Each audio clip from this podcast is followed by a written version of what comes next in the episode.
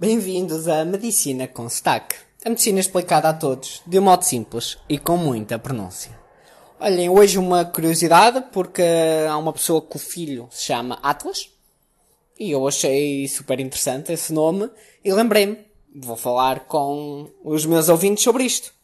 Então, nós temos as nossas vértebras, são tipo os ossos que seguram a coluna, que até dá para palpar aqui no meio das nossas costas, pelo menos parte delas, e que basicamente vêm desde aqui da zona da cabeça até à zona mais ou menos das narcas.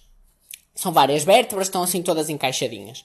Mas o engraçado é que a primeira delas, a primeira vértebra, chama-se Atlas. Também se pode chamar C1, mas C1 parece que estamos ali no, sei lá, no Star Wars ou assim. Não, mas é Atlas. E eu acho fantástico porque Atlas na mitologia grega era um, acho que era um deus que foi, tinha a missão ou ficou encarregue de segurar em si todo o peso do, dos céus.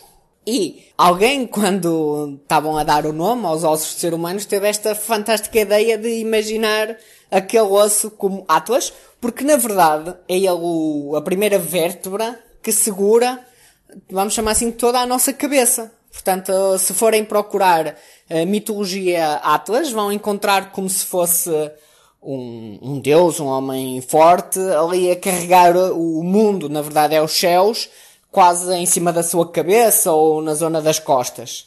E alguém fez essa alusão com o nosso primeiro osso ali de, da coluna, a primeira vértebra, e chamou-lhe Atlas porque não segura os céus, mas segura a nossa cabeça. E pronto, eu queria partilhar com vocês porque, não sei, se calhar é um bocado nerd da minha parte, mas eu acho muito bonito. Obrigado.